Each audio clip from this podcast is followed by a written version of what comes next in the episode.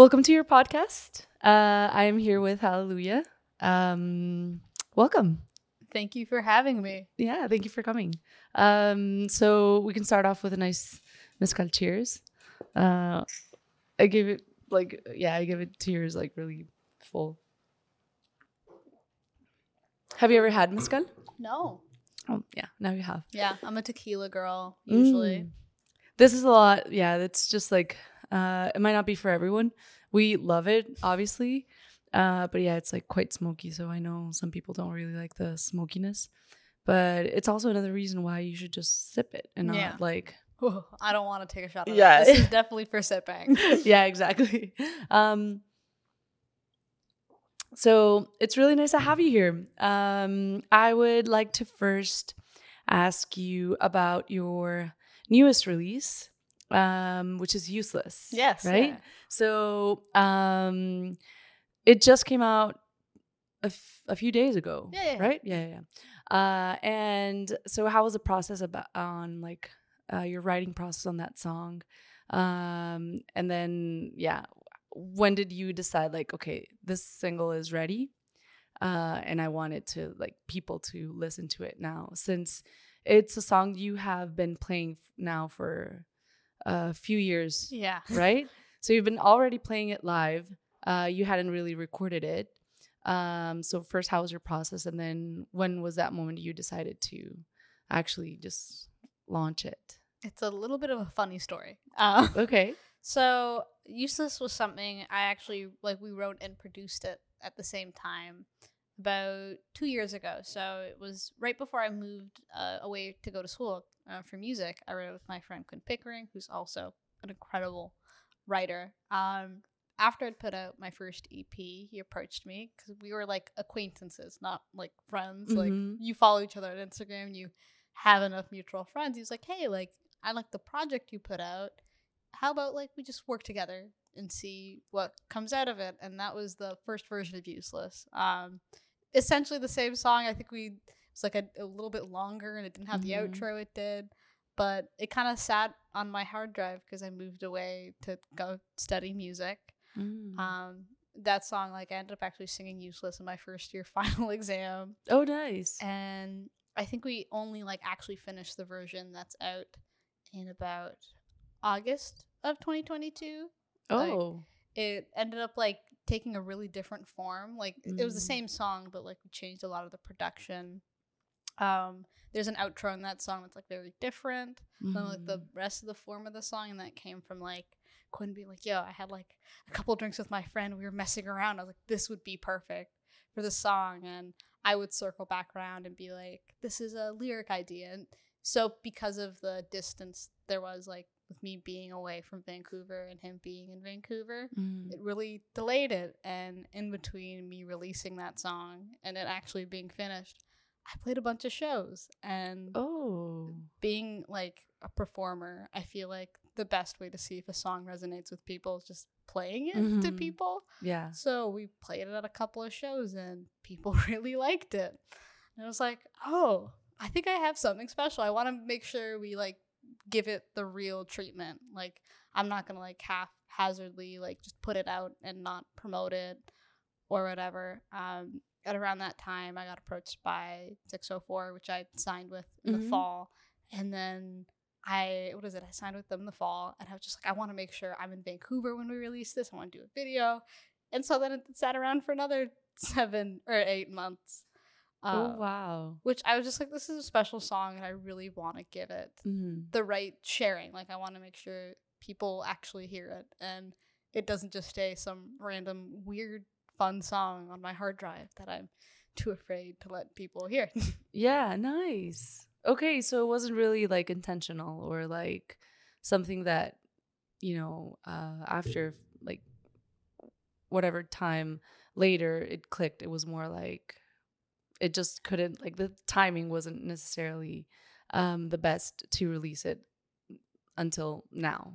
Um and how did you uh so you mentioned you you were going to school for music. So does this mean you're done with with like school for music? Yes. Yeah? I'm officially a graduate of Selkirk College's contemporary music program in vocal performance. Oh wow. Yes, I barely did it, but I did it. nice. Okay. And um is does this um like how did you decide you wanted to go to to school? Um has this been always like in the back of your mind? Uh did you did you have like family around you that sort of pushed you into it or was it something you just felt naturally drawn to? well, I my parents are immigrants, and so their big philosophy is education always comes first. Mm. And I remember being in high school and being like, I felt this like weird creeping pressure of like, I have to be a doctor or a Mm. lawyer, like get a real job. Mhm. And it took uh, me taking this like music tech like production program in high school with like Oh. like it was a really cool opportunity like we did music work experience instead of regular work experience I, I took that program and i was like hey I, I think music can actually be a thing i can pursue i have this like clear memory like sitting my mom down like some sort of invention like intervention being like mom Mm. I want to go to music school. Don't get mad at me. She's like, why would I get mad at you? Like, why would this be an argument? She's like, I, I don't care. Like, pursue what you want to Oh. do, but go to school. Um, and it took me a while to decide where I wanted to go to school. I ended up going to Selkirk, which is in Nelson, BC, which is a little different than Vancouver. I grew up here. Mhm. Um, but it's like a contemporary music program, and I I look up to a lot of folks that went to Berklee in the U.S. oh wow. and yeah. this is like a similar style program. It's like a sister program. So it was like Mhm. cool. I can play Canadian tuition and uh, go on a little bit of an adventure, but not Mm. too far away from yeah, home. yeah, yeah. So, um, did you? How long is, was the the the program? It was just two years. Okay, nice. Uh, well, yeah, yeah, that's like, it's a, it's you know, nice, solid two years. Um, and then, so did you have any like influence uh, from your family to be, you know, like musical? Were you always drawn to music? Like, were you always singing since you were you were uh little? You were also you're also uh you play a lot of instruments. Yeah. So, did you first started singing and then found an instrument, or was it the other way around? well, like the first half of that, my family isn't very musical, which I Mhm. feel like surprises people. Like uh, my dad loves listening to music.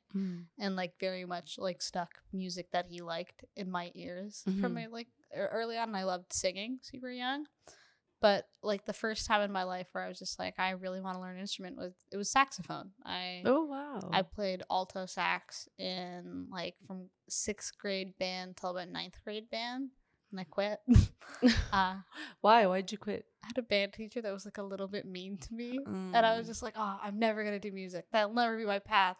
And then I started singing, like taking singing way more seriously, and kind of re fell in love with it. Mm. But saxophone, like I, I've gotten back into playing it pretty recently. I'm nowhere near as good as those jazz band kids Yeah, from back yeah. in the day, but it, it's still something I love playing. Oh wow! And then so after, because so you play saxophone, uh, which you recently just got back to. Uh, you play keys. I'm key, piano's the one instrument like I'm the worst at. Okay. Um, I in your first year if you take music, we can school- edit this. I'm Yeah, kidding. cut it. in my first year, I had to take basic keys, and I had the most amazing jazz piano teacher. He's like really big, Dave Mm. Restivo, like Juno nominated, crazy jazz player as my basic keyboard teacher. I felt so bad because they like they organize you on like level. They're like Mm. kids who already play piano, and I was in the class that was like, "All right, guys, this is how you play one note." Like, you're like, no, I don't know if I'm. Yeah, yeah. it's I guess. I don't know. I can't play piano well. I it's okay, but I'm not Mm. very good at it. Do you use it when you write like, uh, or what's the instrument you go to when you write songs? Guitar. Guitar. Okay. Yeah, that's your like, yeah, like the one you use for like melody and trying to build. And do you first start with like melody or lyrics, or it changes? It, it depends. I've always been like a, a pretty lyric main person. Like Mm. I got into songwriting because I wrote a lot of poetry, and it was Mm. like another natural outlet for me. mm-hmm. Um, but like I think the example is with Useless. That one wasn't like the hook for it. Like I'm obsessed with pop hooks or whatever, right? Uh-huh. I like that was just like a good idea I had in the shower, like the na na na na. I was like, oh, like I'm gonna start building on this. Yeah. yeah, no, like sometimes you know, I think good songs come at you from like really strange places. It's not Mm. always you have to sit down and write a song the same way. I think if you Mm. do that, you're it's a little boring, at least for me. yeah and uh and what's what would you consider to be like the common denominator when you write your music like you just mentioned you had uh like it can come from different places but do you are you is it usually because like oh i'm usually like not thinking about anything or is it more like i'm actually going through emotional stuff and then i decide like i want to write about it Yeah. Uh like for a lot of people I feel like I come off super extroverted, but I feel Mhm. like it's definitely cuz I like I bottle stuff in and I'm super anxious okay and I'm really bad at articulating like when I'm talking like Mm. like like I could talk to you like this is normal, but if I have an Mm. issue with somebody it's like, "Oh my god, I I can't I can't figure it out." And so I Mm. feel like a lot of my songwriting comes from this point of like I have an issue with a person or a thing and I can't quite figure out a good way to directly talk to them. So let's Mm. like indirectly do it in a song. Oh, okay, yeah. I yeah, I, I can get that. Um I used to like the closest thing I've, I've been to that. I'm not a musician. Um I always say that in every episode. Uh but it's just like a gentle reminder to people. Um I had uh, a therapy session and I, there was this like thing I was feeling terrible about for a while, like really bad, and I couldn't really communicate that to that person because um he wasn't a friend, he wasn't he was someone who I was helping out. So it's not someone like I was helping out just because it was my job, but then I couldn't. So I felt like I let that person down and I wasn't able to communicate that. So my therapist was like, you just need to write it down. So yeah, the moment I wrote down, I was like, I cried a lot. but then it like yeah, it's No, sort of therapy is crazy. Yeah. yeah. like I I what is it? I started going to therapy when I moved away because it was like I- joked about it with my roommates. Like I was like, oh my god, it feels like I've become a hermit and like a way more anxious person the moment I moved away. But it was like, no, you had these feelings before. It's just amplified when you're in a new environment. and, a lot yeah, like drawn yeah, yeah. Mhm. like, away from your own like habitat. Yeah. Like, And I, I feel like I learned how to manage that. And I think my honestly, I think my songwriting got better after going to therapy because you do you are forced to reflect mm, about mhm. like uh, way more things than you Mhm. could expect. Like um, I'm working on an EP, surprise, but um, a lot of the songs on there, like there's specifically one like about a relationship I was in where Mm. the, it was like I think my first therapy appointment. I was explaining an issue I had with my partner at the time to my Mhm. therapist, and they like got this triangle out right. Mhm. It had like three. It had like three argument types, and she was like, "You are here, and they are here right now." And one end of it is like somebody who will literally just yell until they get what they want in an Mm, argument, and I was mhm. on the opposite side where I was like, "I'll just agree." As long as the yelling and she was talking about it and um it wasn't until this relationship had gone and ended and ended badly that I was like, "Hey, everything wasn't my fault." And even though my therapist was like, "Everything isn't your fault. Like you aren't in control all the time and sometimes you can give a little bit of blame." It was like, "Oh." And that was like a, a big reflective thing I feel like Mm. I've been looking at in my writing recently. Like, of course, there are things that are definitely your fault and Yeah. you can take blame for, but it was a very one sided thing where to end an argument, I was like, okay, fine, yeah, I'm the bad guy or whatever. Or like, Mm. I I don't remember doing that, or I know that didn't happen. But if you Mm. say I did that enough, I'll just say I did it because I don't want to deal keep arguing. Yeah, I don't. Yeah. Wow. Um, and so you mentioned like there was a difference uh in your writing like before and after. Uh, does it happen to you that when you go back to your um earlier writing, you're like, do you try to, mm, um, I don't know if this would be the correct word, but like pamper yourself, as in like, oh, like, oh, I was being really hard on myself earlier so i just need to like now that i see it because maybe you didn't see it before now that i see it i know i can stop being like that.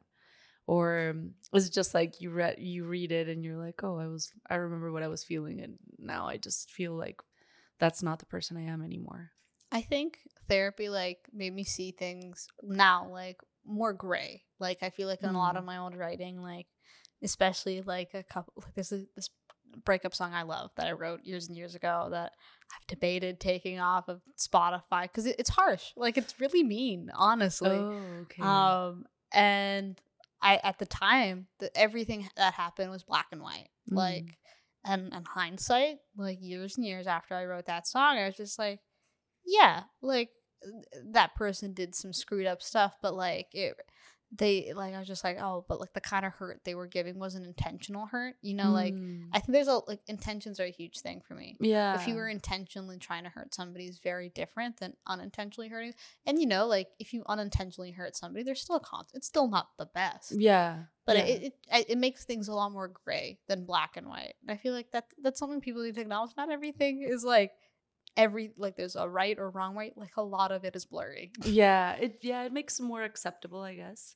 Like um i feel like when i don't know like if you're going on the road and then someone like gets in your lane and then that person gets really mad at because you get mad when someone gets in your lane. And you know the other person's like this person's just like like why did you blah blah blah and they're honking blah blah and you're just like i didn't do it on purpose. I don't know who you are. It's not like today i woke up and was like i'm gonna try and scare someone you know get in their lane and trying to make them feel bad. It's like it wasn't intentional so but i feel like sometimes we miss that uh, especially in the heat of the moment like in any argument. You just feel like i feel like this was targeted and you feel like just but then when you reflect on the situation you're like well it wasn't like you said like it wasn't really intentional so that changes like if i really have time to you know think about that then you're like okay it's not that bad. I mean it is bad you still did it and you scared me or you made me feel bad or whatever but like i get it.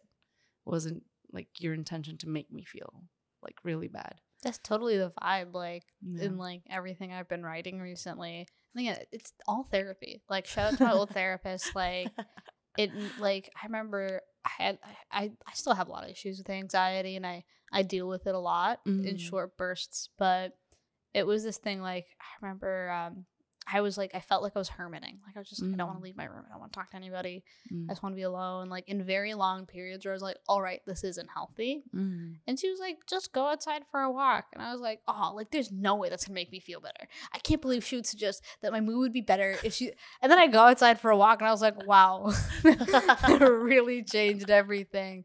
And you go out there, and like I would leave my headphones at home, and that was something that's a oh little. wow I mean, I'll still take them on walks, but I'd be out and in Nelson, like the the hills in Nelson. Really, like forget the hills in New West. okay Um, all the hills are like that oh it felt like and so i remember like um being in like such a weird era of my life which Mm. i have written so much music about oh i was nice just like it was like weird and messy like i was like i had like I had a relationship just ended with somebody and i was trying to like stay friends with the friends that, like our Oh, friends yeah, but i yeah, was just like these people are actually kind of mean mm. and dealing with that. I was like, oh, but I don't have friends anymore. But you do. Like there are people like all of this stuff, and it's so like the way your brain just goes silent when you're walking up a hill. Yeah. you're just sweating. it just helps you yeah i guess it helps you like navigate better through yeah issues um in general um yeah walking does help yeah and also because it makes you focus on like the actual like you can you can be drawn into your your own thoughts but at the same time if it's as you mentioned like a difficult walk then it's going to make you you know go from your thoughts to like oh i need to like put a little bit more effort into this walk because it's like hard or whatever. Um and so you had like a bunch a burst of uh writing uh during this this time um do you would you consider like so this time was it like an anxious like a constant anxious time that you were going through wow I feel like uh, what is it? Going through that kind of period in my life made me realize how to handle my stress and Mm. anxiety because you know life is not consistent. People Mhm. aren't consistent. Things are things will change rapidly and Mhm. quickly, and how you manage your reaction is the only thing you can Yeah. control. It's Yeah. something that I really learned. And I mean, like uh, upon reflection, like especially as a songwriter, I feel like I joke about it with a lot of people that do art in general. Like, Mm. oh, I'm really sad. Time to write a song. Like I've been working a lot on not like only being able to write music when I'm sad. I feel like is not a healthy. Mm, thing, like, yeah, because oh- you fe- you keep feeding the the the emotion, I guess. Mhm. And the idea is, or the I guess the general idea for anybody would be to be able to get out of that emotion, especially if it's like a negative one. That's why reflective, like re- going back and going like, oh, in hindsight, like Mm. instead of feeling like I need to be in that terrible place to write a cute little pop song, like yeah, yeah, yeah. it's not always the energy. Oh, hi, Yeah. Sam. She's here. She's here to make a small visit. Mm-hmm. um so would you consider that like uh anxiety was like a muse for you or was it more like um a push to make you feel like you need to get out of like that state It was definitely a push, like to to get me out of that state and to work on being a better artist, like actually work Mm. on my craft, like.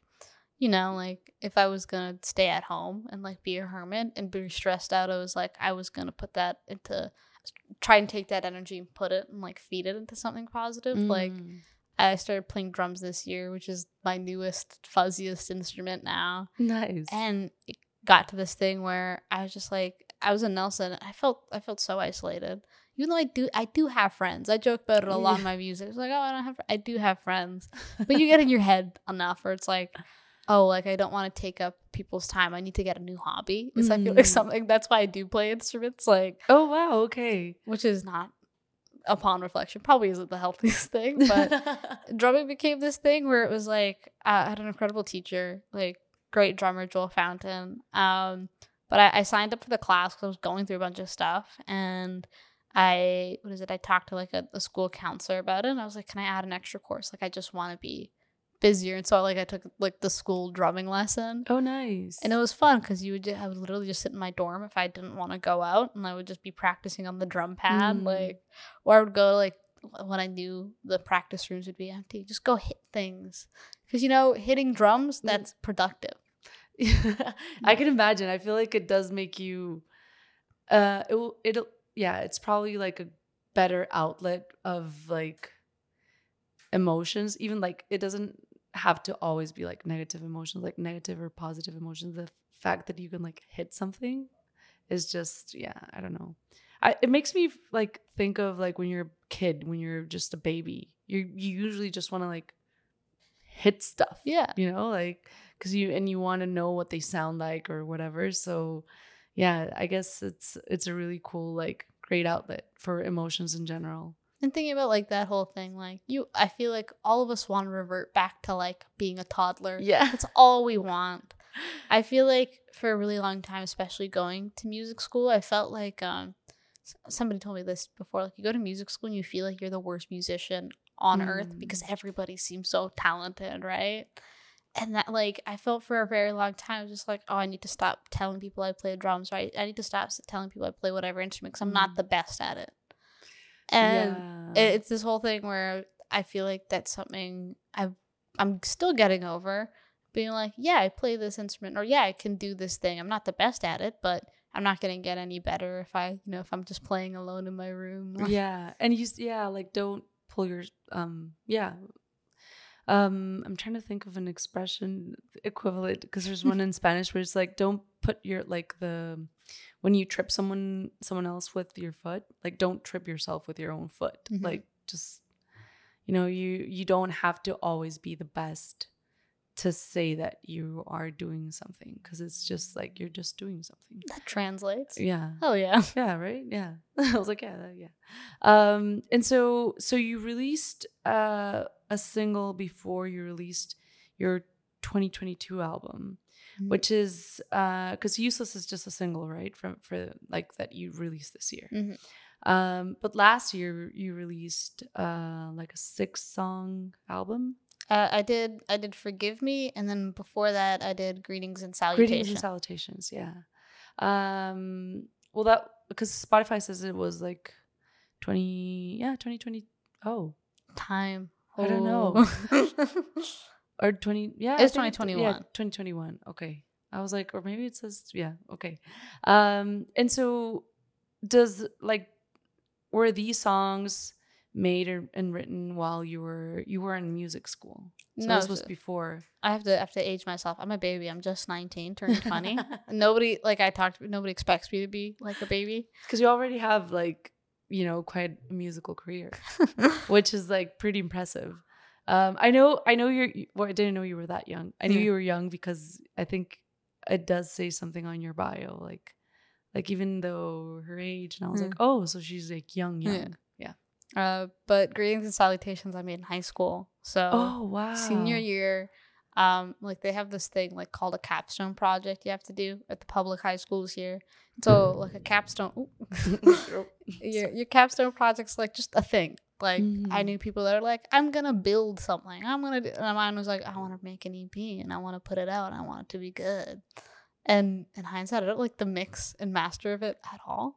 But um, they're like a good, solid collection of songs. I I produced two of them, okay uh, which was an adventure. Like I, and that was like a whole thing. I was too embarrassed to produce for myself for a really long time Mm. and I did it. Um, I did an acoustic song called Seven Minutes in Heaven, and I did Jules, which is like Mm. super weird. Uh, an experimental I did in like Ableton, and I sampled the SkyTrain. Like I recorded like voice memos things, and like it'd be hitting my desk.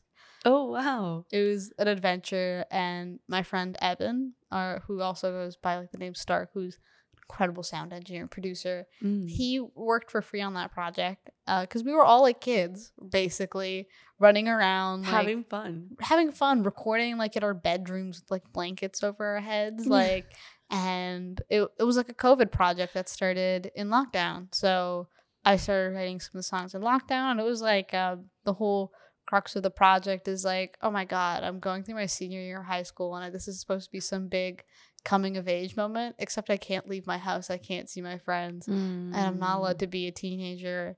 So let, let's let's make a fun little like 80s synthy, some some cute little pop songs. Mm. And so it's still on Spotify, even though it makes me like itch a little bit, like that it exists. I'm like, oh my god, I can't believe people. I wrote some stupid crap when I was 17. Like- well yeah I, I guess I, I feel like every person feels that way about their own like young self.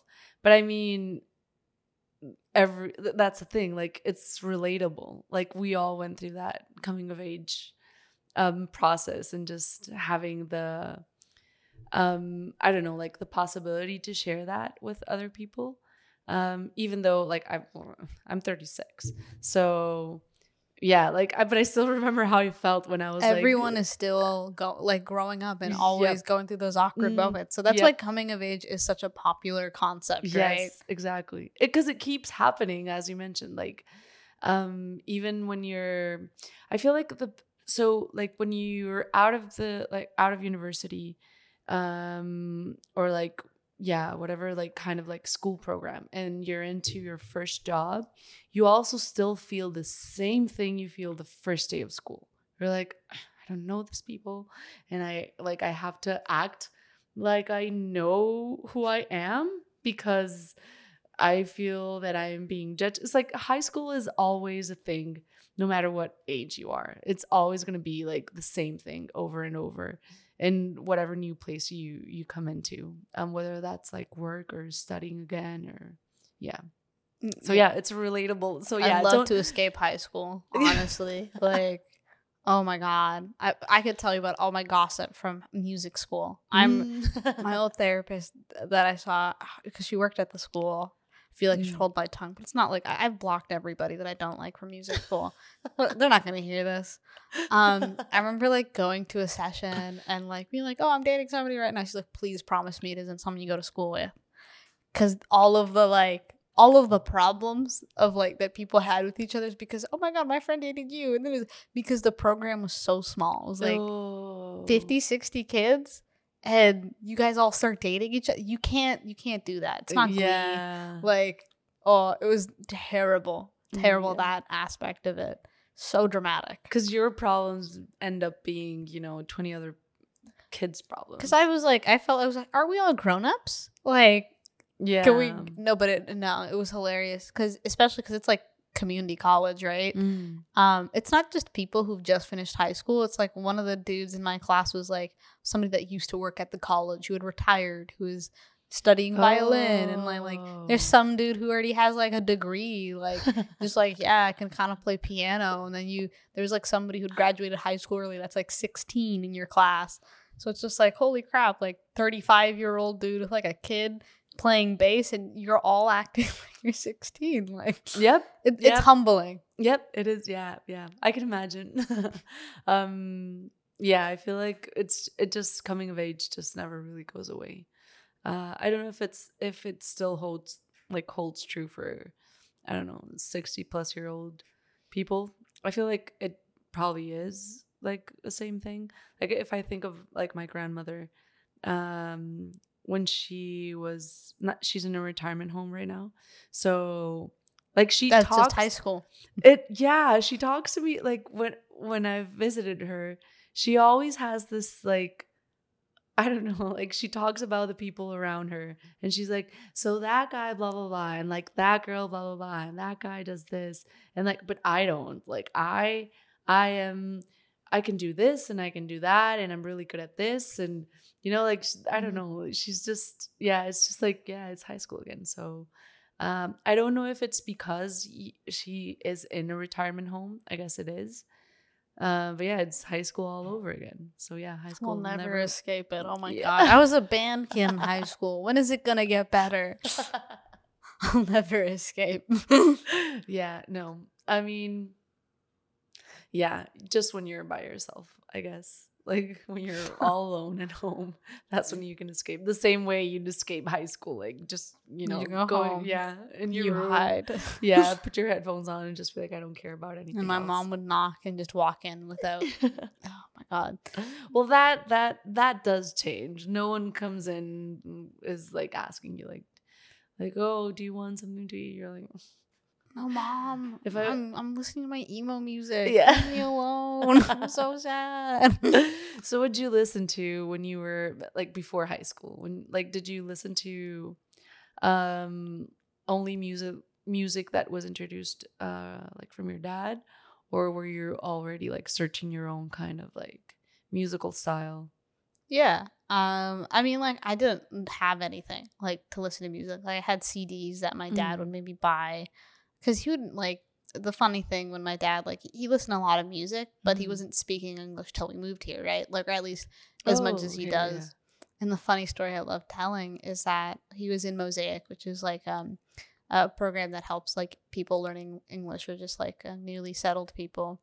And one of his teachers suggested like you should listen to like more English music. That'll give you more vocabulary. Mm. So it was just like he'd go to the library, pick out like a couple of CDs or whatever, and just like listen to them in the living room and be like, mm-hmm. Mm-hmm. And he listened to a lot of Queen before he spoke English, so that was like Oh, naturally a band that he liked. But the one I corely remember, like when I was super young, that I Mm. don't understand why it was like a recommendation of his teacher It was Nirvana. Who was learning Oh. any English from anything? Yeah, from Kurt Cobain's like yeah, like I was like, and so I listened to a lot of Nirvana when I was younger, which is hilarious.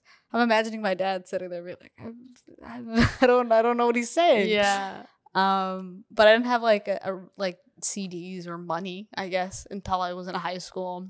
And I remember getting an iPod Touch, and like like getting like a little like iTunes gift card Mm. to put like music on it. And I can remember the first couple of records I bought. I bought um The Weeknd's Beauty Behind the Madness. That was a Mhm. record I bought, and I bought a Panic at the Disco record. Was one of the newer ones. Oh, I was real emo, yeah.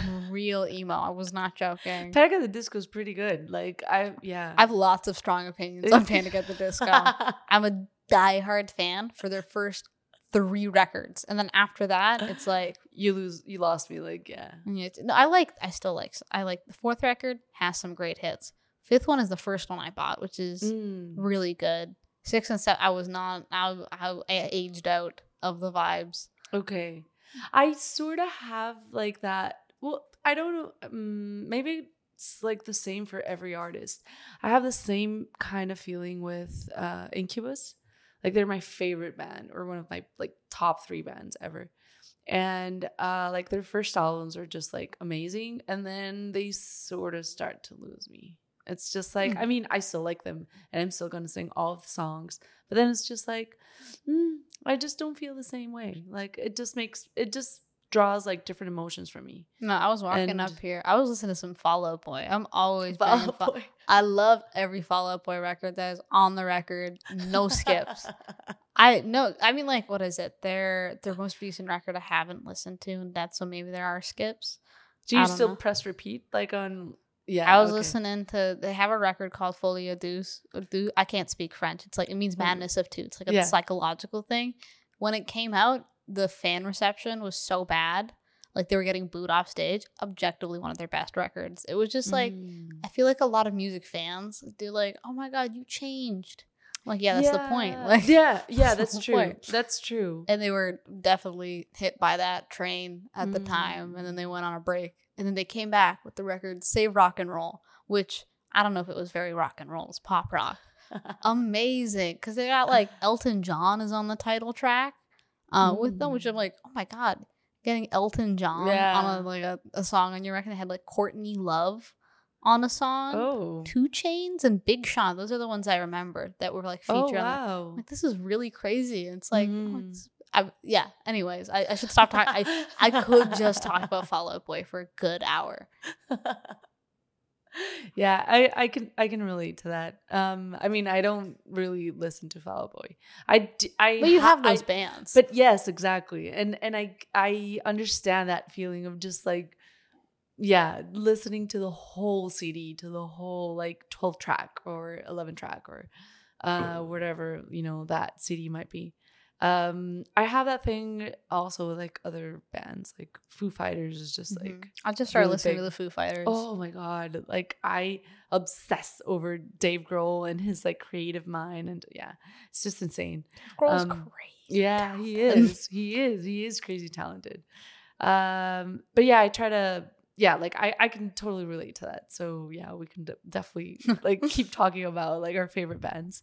Um, do you feel like there is uh, like, well, there's probably you probably do, but I, um, like I would like you to say it maybe.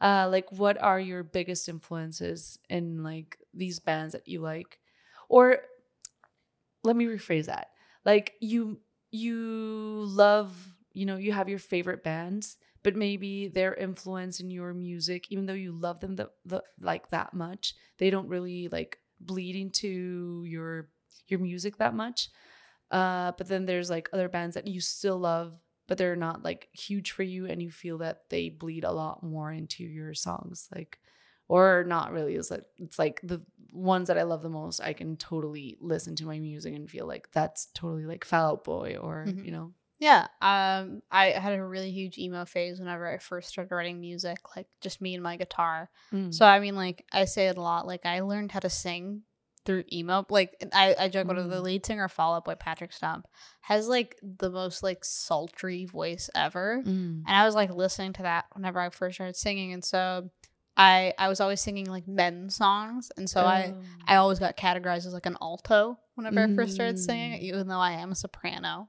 What I found out in music school. Like oh wow I was like pushing my voice lower so I could sing along to some Fall Out Boy song. yeah So like that's something. And the lyricist of the band is a bass player, um, Pete Wentz. And I love like I loved that era of like emo or emo emos in the pop punk music where it's like really wordy and Mm. super deep or whatever. And so like a comment I get a lot when I write with other people is, oh, that's a lot of words in a line. It works, but like I wouldn't have shoved that much thought, like those many thoughts in like a phrase. Mm. And I just like that because I talk a lot and I talk quickly, and I'm like, Mm. that that's how I'm gonna write. Um, oh okay yeah it translates that way. Um, there's plenty of other artists like um, I love Frank Ocean with my heart and Mm. soul. Everything that person has done, amazing. um, the production is super cool. Like it, it's something like um, what is it? Like I, I really appreciate people that make albums for like the the sake of making an album Mm. and not just like throwing together a bunch of songs and packaging them together. Like yeah. you can listen to the record beginning to end and it feels like, oh, this is a cohesive project. Yeah. And Frank Ocean, like he hasn't put out sorry, excuse me. Um Blonde is one of my favorite records. And it's like Mm. beginning to end. I have it on vinyl. Like if I listen to Blonde, I'm listening to it beginning to end. And of course, I'll be like, oh, I want to listen to this one song, but it's like it, it it's like an experience. Like I tell people if you haven't listened to the record, you have to do it beginning to end. Um yeah. I can't I I always blank when people ask me about my inspirations. Local music. That's a good one. Mm, Okay. I grew up uh, in Burnaby. Like I Mm. went to Burnaby North, and I have like a core memory of like how I got into local music. Mm. One of my best friends, Hannah, like was going through like an angsty phase where she started going to shows. Like she starts going to house shows or whatever, and she would come back and she would tell me like, "I just saw this band." You would love it, and I would. My parents would not let me out like past Mm. nine thirty on a school night um and they wanted to know exactly where i was so i was like living vicariously through my friend who could go out to these shows Yeah. and she was like you gotta listen to this band you gotta listen to this band so i was like what, i can't even remember what year i was like 13 14 my friend's like yo i just saw Mm. these, this cool ass band and i need you to check them out they're called peach pit and so i have a god complex about getting super into peach pit before they got super big Oh wow. like and I like it's they're one of my favorite bands. I also love Shui. They they broke up about a year ago. Um coolest like a very Vancouver band. Um Club Sofa, Mm. incredible like um what's another good one? Laverne. That's a band I really love. I met the bass player a couple years back. They're like garage rock kind of Mm. style. Like it was all these like local bands that made me go, hey, like you don't need to be like a world touring rock star to be able to make good music Yeah. and have people resonate with it. Because it was like I'd, I was starting to go to these shows and I was a little bit older in high school and be like, oh my god, this is so cool. Everybody also likes this band that only I, I only I thought I cared about, right? Mhm. Yeah, totally. Wow. Um that's that's pretty cool. Uh that yeah, that you're not just like drawing inspiration from like the big bands, but also like local music because it does mean I feel like it also helps like the music community grow its own like identity. Um so like my hometown, uh, I'm from Mexico, northeast Mexico. There was a moment in time when there were all these great bands coming out of my city. And I honestly felt like not only just like super proud of it, but also like, uh, I mean, even though I wasn't a musician, I was like, this feels like so together and it feels like so nice to be around it. Uh, yeah, the bad thing was like, you know, violence ended up, you know, like just I don't know, just killing the whole like music scene. Um, but during that like few years, it was like awesome to be able to like feel that. And now there's like a s- sort of like a second kind of like surge of uh mus yeah musicians in my hometown which is pretty nice to like witness uh, from afar but yeah like still witness uh but it's different it's a different kind of I don't know. It's, it's just it's different music, which I guess also makes sense. Like if one if there was an identity starting to like build up from my city, and then you know you have like violence, just like cutting everything, and yeah, uh, stopping everything dead, and then you know there's another surge. It has to be different. Um, but it was like I feel like I really hope that these new musicians can draw inspiration not just from like the big bands but also from what my hometown like before like the that identity that was there that was growing and it was like it was pretty cool. I i miss that like so much. Uh so it's nice. It's nice. It's super cool that you're like uh, that you also draw inspiration from like local bands. I think Vancouver scene is going through a really good change right now. Yeah. Honestly, like totally I what is it? I got into the local scene like not playing, but as a fan, Mm. really young. And the main thing is there was like a bunch of rich white dudes. Um, Yeah. and it was like I didn't see myself in that, and I wanted to write the same kind of music, Mm. but it's just like, oh, there's not that many people that look like me that do that. Mm. And now it's like I'm starting to make music, and I keep looking around, and there's such a diverse community of folks now They're supporting each other. It, it's not the best yet, Yeah. but it's just like, oh my god, it's like not one black person or one woman. Like it, there's actually like really good diverse music, and people are Mm. always diverse. Diversity is truly important because it creates such good art. Yeah. Um, like I don't want to hear like the same 15 songs about how your ex girlfriend's a bitch. I'm sorry. You can do better. And when you have people with different perspectives, it really drives that in.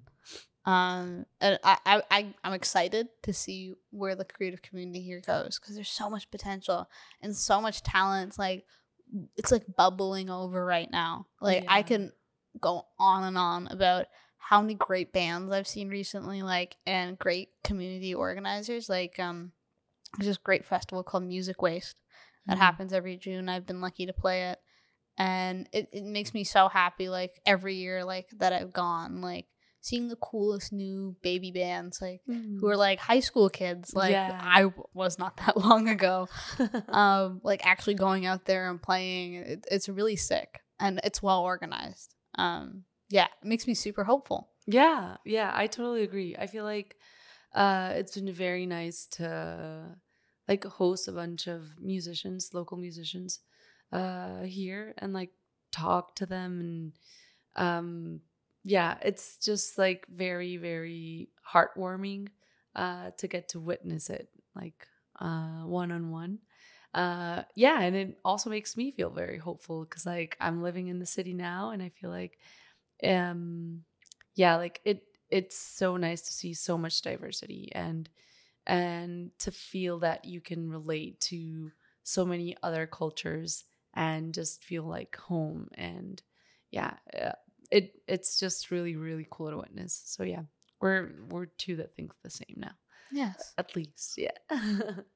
Um and so um you went to music school you came back and you recorded this um this last single that you put out useless. Uh and you did the whole like video uh that you just oh It's- it's it's releasing tomorrow Mhm, actually. It's yeah. tomorrow. well so i don't know when this is gonna come out i It's think out. it'll it'll out. already be yeah it'll already be out uh how was your whole like process like through the music video for the for the song So Useless took a while to come out, mm-hmm. and so the music video took a while to come together. I think we were originally trying to like. So here's a secret: Useless was a part of a scrapped EP.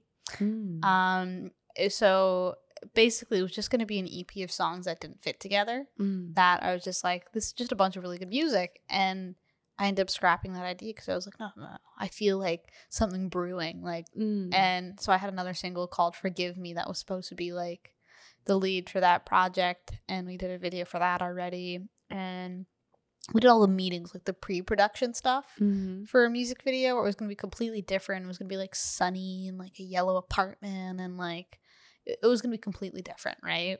Mhm. Uh, but then that gets scrapped because life happens. um, I ended up being too busy with work. I went visited friends in Toronto, and then I, I ended up starting to work with 604, and I was like, cool. I don't have to make a video with my like savings, like Yeah. from my terrible day. Not my. I love my day job, but like it's like my I, it's the last still video. your I savings like My old day job, I was a day camp counselor. I was like, I don't want to use my day camp counselor money. Mm. I want to use yeah. that for like bills. yeah Um, period And so this video, um, I remember reaching out to a, a friend of mine, Sophia English. She's like a, a film student, I believe, in their third year at like Mhm. um, the SCA program at SFU.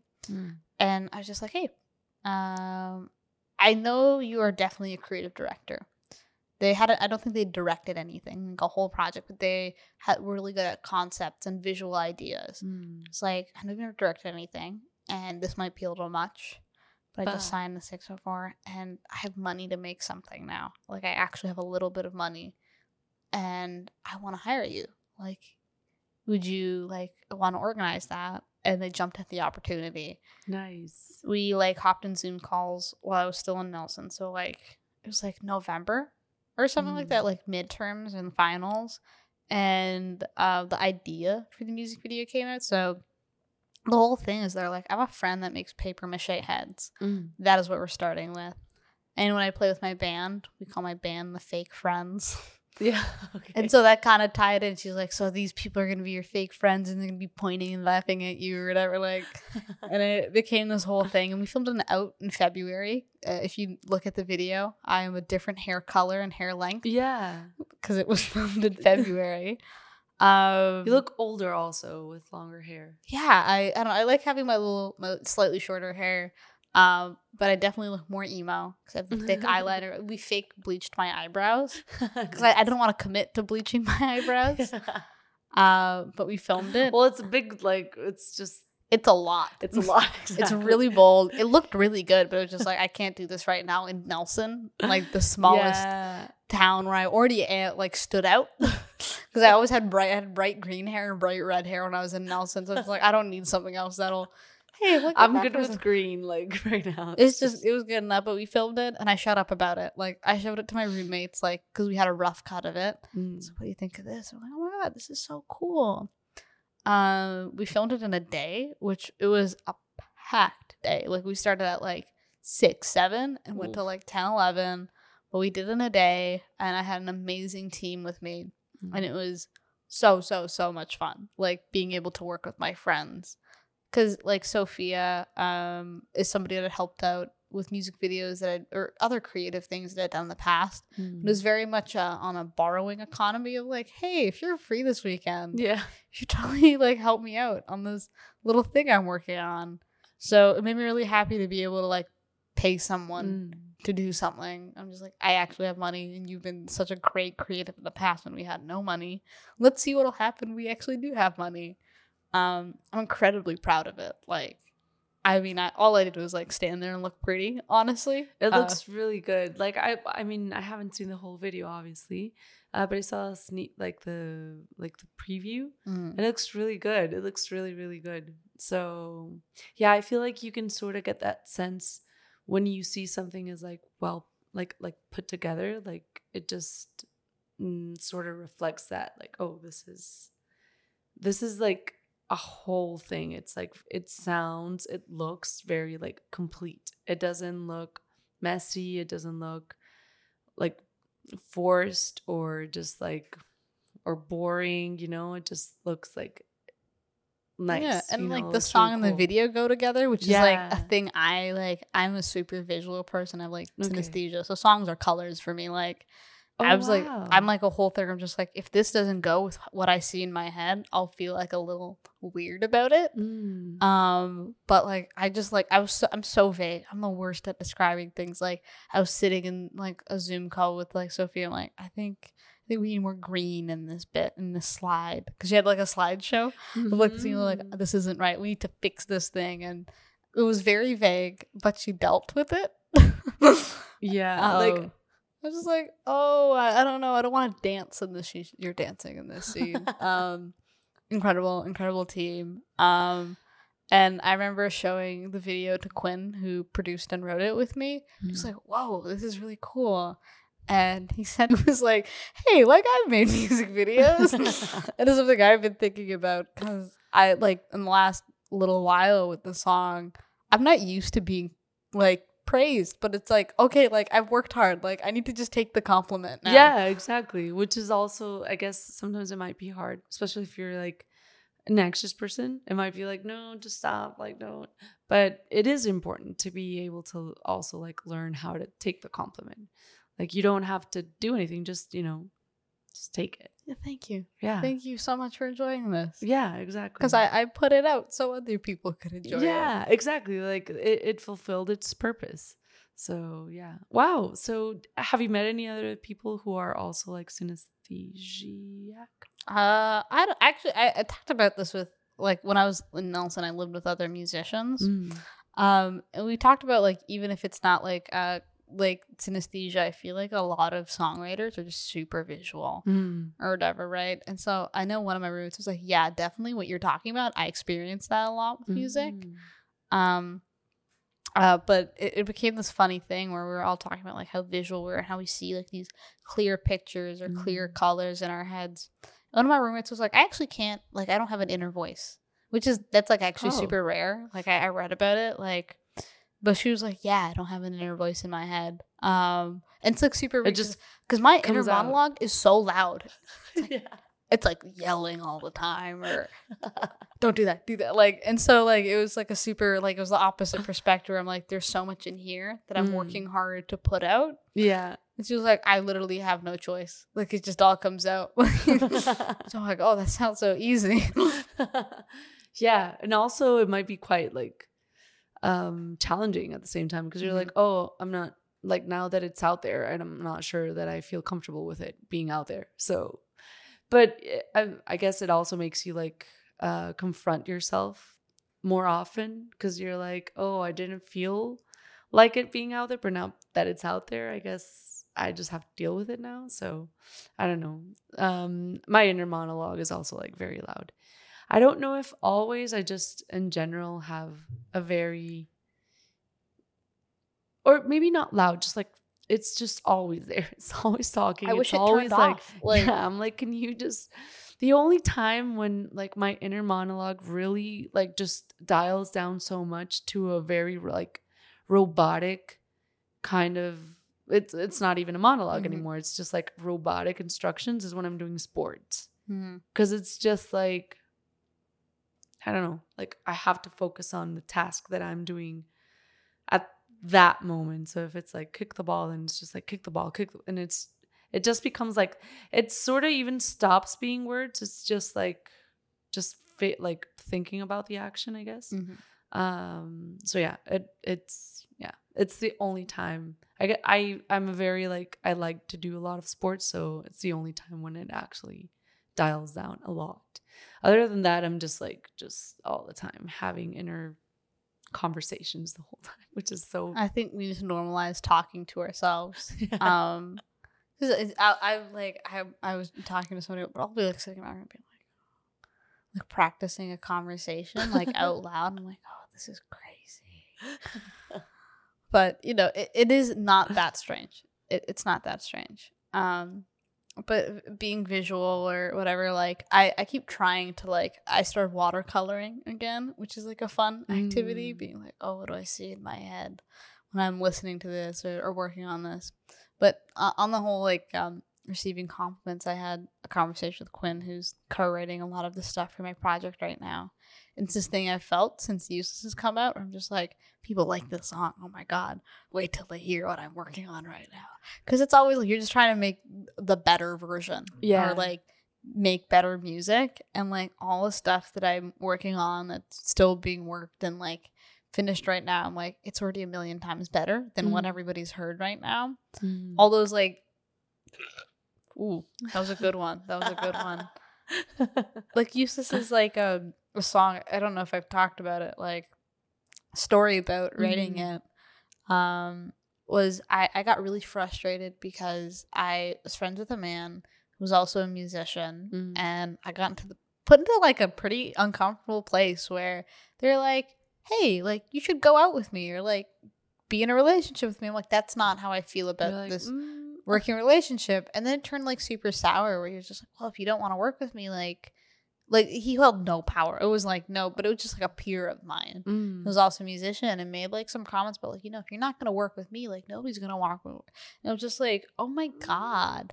And said something along the lines like you won't do any music if I'm not there because I've been supporting you so much like through your songwriting journey. And like it, it, the song kind of came from this point where it's just like oh my god like so many like there's a, gonna be a lot of people in this creative path that do not have good intentions for Mm, you yeah um it's like useless friends and that's kind of where the words came from where it's just like Mm. Oh my god like it, like it, like and that's how i feel like i ended up like oh my god like this freaking dude is so annoying or whatever Like seriously, how do you think that my identity as a musician is gonna depend on you? Like Yeah. how? and it became this Would- thing where just like I joke about like it, it's about your your terrible friends that you make in Vancouver that are Mm. late to everything and are always broke, but they can buy whatever fancy new thing. But it, it came from that place of like feeling like belittled as a woman and as a creative.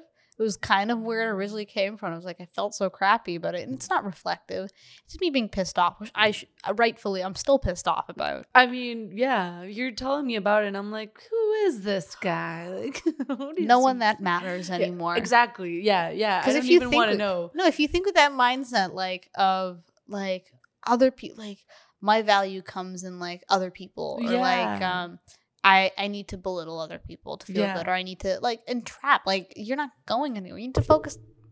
You, I got so into. You need to focus in, on your art and yourself instead of focusing like on what my art is and isn't this girl won't go it- out with yeah, me. Like that's where it's exactly. like, dude, go That's just cut some sad. grass. That's Like, just sad. Yeah, whatever. Like, go away. And it came from that. I remember, like, I was writing it with Quinn. He's like, "Who pissed you off?" Like, and and like like working on like the newer stuff that we've been doing. It's it's definitely like a little bit more of a mature, Mm. reflective tone. But I was just like, I think I needed to be like pissed off. Yeah, yeah, yeah. Um, that in that moment, and I'm I'm happy that people resonate with it. And I'm like, yeah, you should be angry that you're not being given the respect that Yeah. you need. Yeah. I feel like that's the crux of that.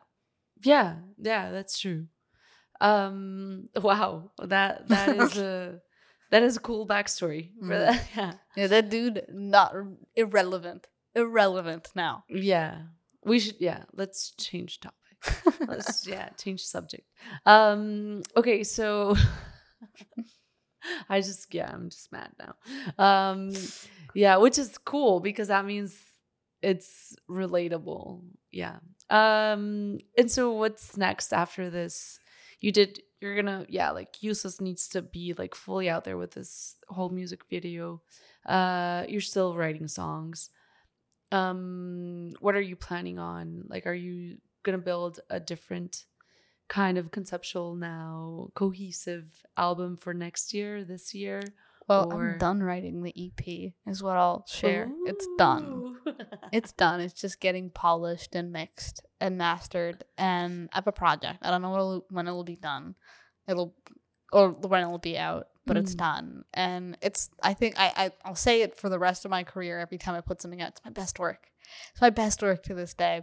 And I, I worked on it a lot with my friend Quinn, who Mm. really if it wasn't like for writing with him i don't think i would like there's been like a lot of maturity i think in my Mhm. voice as a writer and it was because like i had somebody else in the room be like ooh go this way or that way and like Mm. kind of pushing me a little bit um there's some songs on this project where like they're like pretty vulnerable and i feel like i'm airing out a lot of feelings and a lot of feelings about people that like uh, like I, I was sitting around like playing songs for my old roommate she was like i know Mhm. exactly who this is about Ooh. so i'm very freaked out about like oh god this is gonna get back to some people who i was too afraid to talk to about this but now it's in a song so everybody's Yeah. gonna hear about it but i don't know i'm incredibly proud of it and how far i've come and how i survived music school and i can tell the tales of music school in like a little compact project um about moving away from home cool I feel like that's the the tagline. But moving away from home,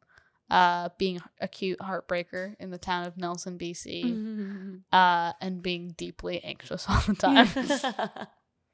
nice okay um and do you have a like is useless part of this album yeah so and okay nice so and when are you planning on releasing this ep like the full ep or are you gonna do like a another single like drop another single and then I am not at liberty to discuss specific date. I mean, like I Oh. haven't picked the dates. I I, would, I love making it all mysterious. Like, yeah yeah yeah like I, I sometimes I'll jokingly be like, I signed an NDA. I didn't, guys. I'm really I'm not that important. it just sounds cool to say it Yeah, I can, I'm not at liberty to share. Uh, but Yeah. I, I'd love for it to be out in the universe before the end of the year because you know, like it feels like I I, I grieved a lot of losses of like Hmm. fam- like real people Yeah. and like friends like that I don't talk to or I, I've had to put a boundary up with. I Hmm. think the last step of letting go of a lot of that is going to be putting this out. oh okay I don't know. Cause I feel you know like Yeah. I've listened to songs like um was- I think Ed Sheeran said this or something like I'm